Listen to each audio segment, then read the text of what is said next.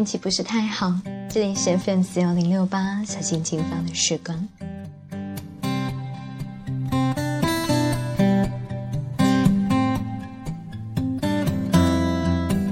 这一周你过得还好吗？你昨日天天都有暖洋洋的阳光照在身上。这一周天气预报显示了只有一天会下雨，但是很不巧的就被大好的周末收入了囊中。所以这两天你是仍旧风雨无阻的出门赴约，还是取消原先的出行计划，改成窝在家里面追剧和看书了呢？不论你是选择出门还是宅在家里，我都希望这样的坏天气。不会影响到你原本的好心情。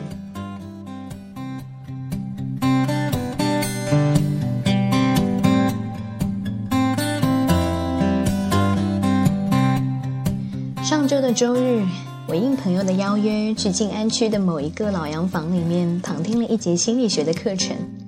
讲课的老师是心理学界小有名气的一位心理咨询师。我上的这节课有一个听上去很实用的名字。叫做情绪管理。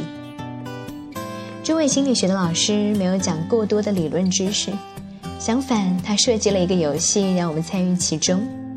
他用这个游戏告诉我们，所有的情绪因为我们每个人不同的经历而变得独一无二。所以在每个情绪冒出来的时候，我们不要抛弃它，不要去掩盖它们，而是要懂得将它们温柔适时的释放。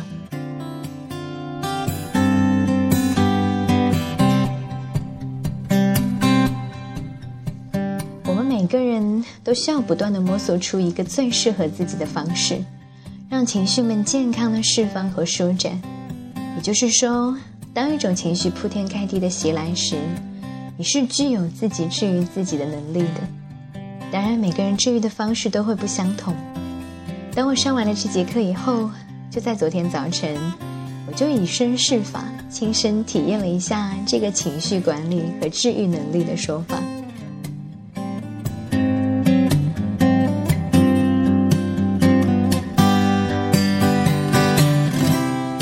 早上，我起床去全家买了早点，还顺道带了午餐回来。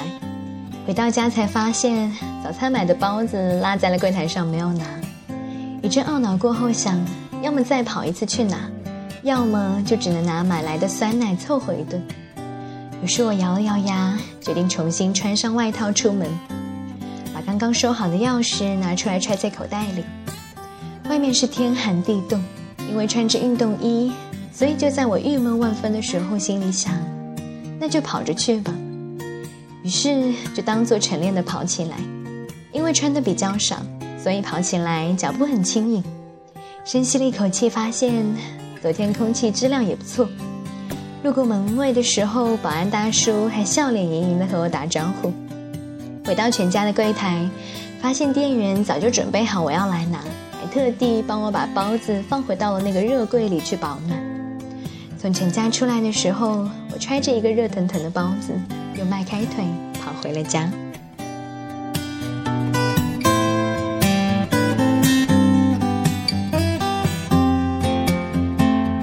在这个过程当中，慢慢的身体和心理都暖和起来。原本糟糕郁闷的一个早晨，变成了一天美妙又愉悦的开始。而其中，我只做了一件事，就是什么也不想，只管跑起来。在情绪袭来的时候，我选择用跑步的方式将其释放和舒展，最后成功的达到了自己治愈着自己的效果。我们每个人都有属于自己的超能力，可以将认你认为糟糕的情绪释放出来，然后化解它，让它成为一种美妙的情绪能量。如果一时间你还寻找不到那个属于自己的超能力，也不用着急。你可以慢慢的在生活和一些细小的事物上去寻找。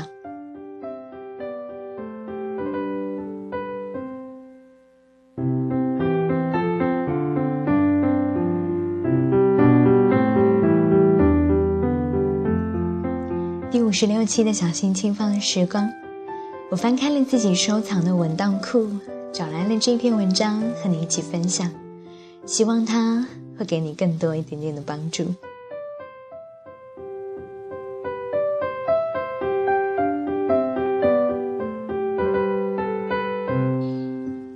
段时间，我在上海的人民广场遇到了一对问路的父子，爸爸胖胖的，儿子是七八岁的样子。这位父亲问我广西路怎么走，但是有趣的是，他除了问路，还和我解释说，自己和亲戚约好了在广西路的餐厅聚餐，以前也来过这里，但是现在记不得怎么走了，好像在和我解释，脸上带着几丝不安和羞愧。他的儿子站在旁边，嘟嘟囔囔的，有点埋怨丈，有有点埋怨父亲的意思。也许作为一个父亲，带着儿子走在街上，不认识路的感觉很糟，很糟糕。虽然我大概知道广西路要怎么走，但是为了给他一个准确的信息，我一边打开手机里的地图，一边对那个父亲说：“你等一下，我看一下手机地图。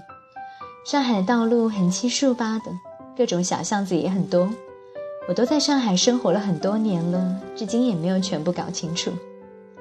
我是刻意这么说的，是为了缓解这对父子的焦虑。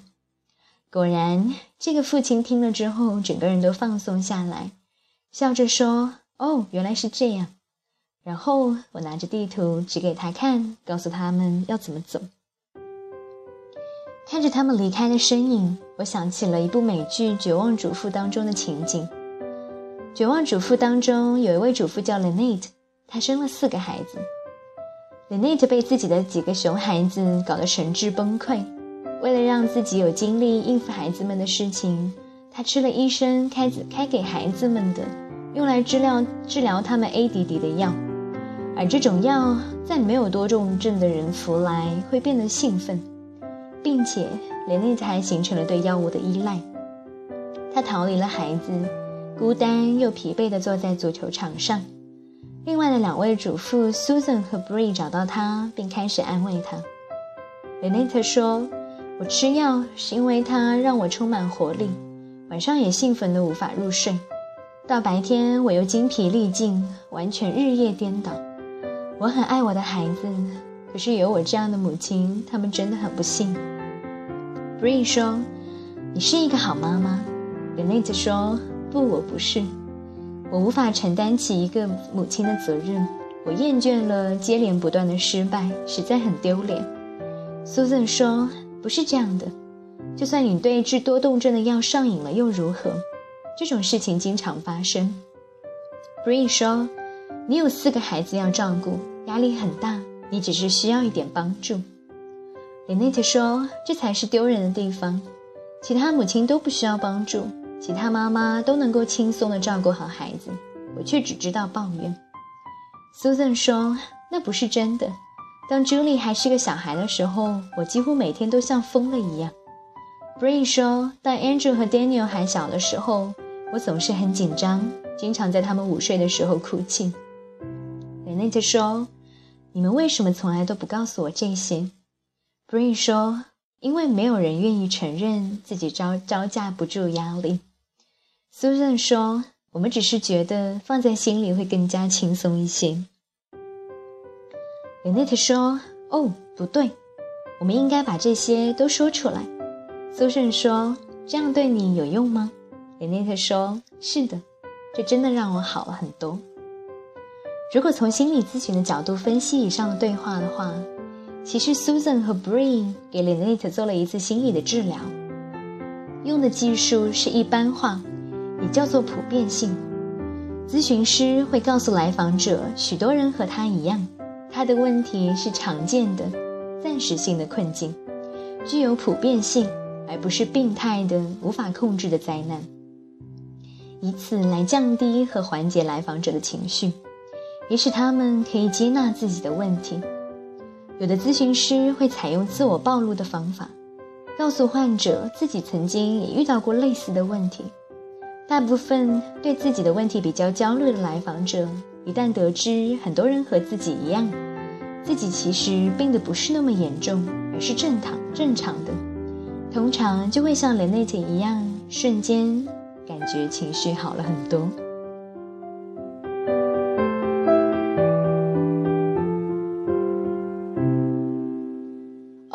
龙是当代美国团体治疗的权威人物。他在《团体心理治疗》这本教科书中提到了能使团体发挥作用的十一个效疗效的因子，其中就包括普遍性这一个。我自己在组织和参与团体心理成长的活动中，对普遍性的治愈力更是体会颇深。比如，有一个成员一在人面前说话就紧张、焦虑、冒汗、脸红，感觉自己的声音都是颤抖的，也不敢看别人。他说：“我觉得自己很不正常，心理问题很严重。为什么就我会这样？别人都好好的。”这时，另一个成员会告诉他：“其实我和你一样，也很害怕在人前讲话。我现在和你讲话的时候，就感觉自己的内心在通通的跳个不停，头也感觉晕乎乎的，要喘不过气来。”他听了这句话以后，痛苦的感觉就减少了大半。再比如，有一个成员在职场上遭遇到了不顺，这是他的第一份工作，老板不喜欢他，有时候还会骂他。同事们都会排挤和为难他，他很痛苦，觉得自己很无用，甚至怀疑自己是不是会一直这样下去。然后团体中的其他成员纷纷的诉说，每个人都吐槽自己在工作上遇到的问题，那些被老板骂、被同事穿小鞋、被人伤害和背叛的各种事情。听了大家的分享，他立刻就放松下来说。之前以为就自己在职场上遇到这样的问题，没想到大家都遇到过这样的问题。我们每个人都活在自己狭小的个人经验中，当自己遭遇困境的时候，常常会形成“我是天底下最不幸的，我是最惨的，我是那个最不正常的，我是最没有用的”诸如此类的认知。很多人给我写信，常常表达了类似的认知与情绪。我有听力的缺陷，是小时候生病导致的。我经常听不见人家讲话的内容。从小学到现在，工作了，我一直都很自卑。同学的嘲笑，公司同事歧视的目光，让我痛苦不堪。我感觉他毁了我的一生。为什么别人都身体健康，而我要遭这样的罪？我的父亲和母亲在我上小学的时候就离婚了。这对我造成了很大的伤害，导致我很害怕进入一段亲密的关系。现在都快三十岁了，也没有男朋友，工作也很一般。我觉得我就要孤独终老。别人都过得很快乐，为什么就我过得如此痛苦和不幸？我失恋了，大半年还没有走出来。每次看到别人出双入对的，我就倍感痛苦。为什么其他人失恋了会很快的走出来，然后又开开心心的开始新的恋爱？就我这样没有用，很痛苦。很多人都觉得自己是世界上最不幸的那个人，总觉得自己的痛苦是世界上独一无二的，总是感叹为什么就我这样痛苦不幸。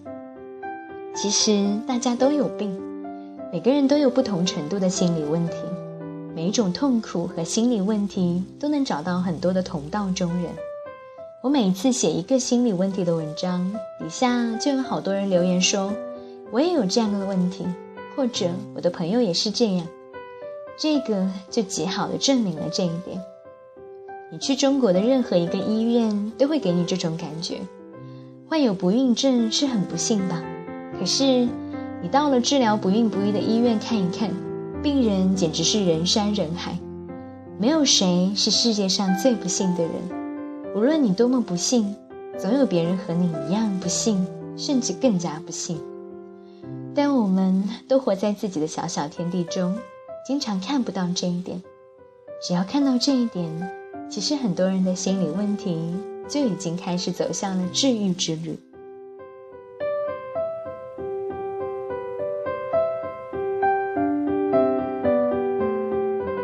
当一个人抱着“我是世界上最不幸的人，我是最惨的，我是最不正常的”诸如此类的认知时，他是将自己的问题无限的扩大了。他会死死的盯住着自己的问题，并把它当做是生命中最重要的事情，甚至把我和我的问题等同了起来，自我局限，画地为牢。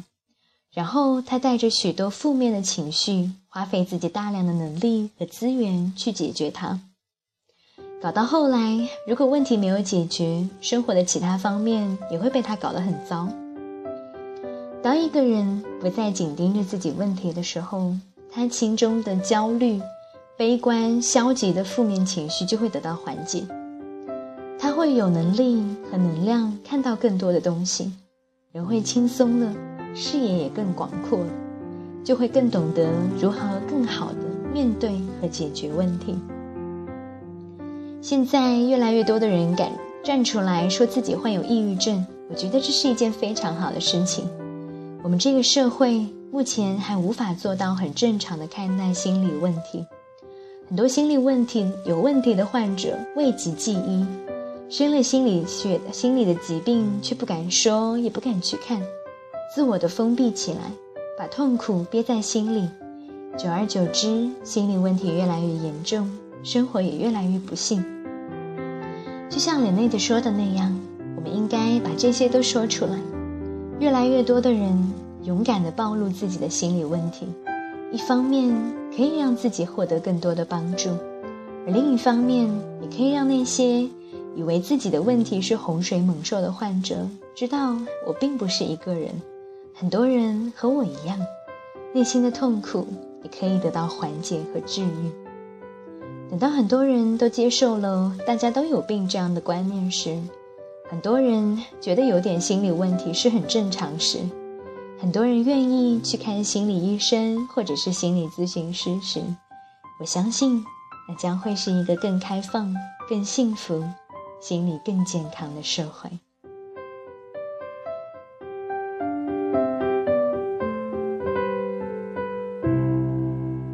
感谢您的聆听。下期节目再见。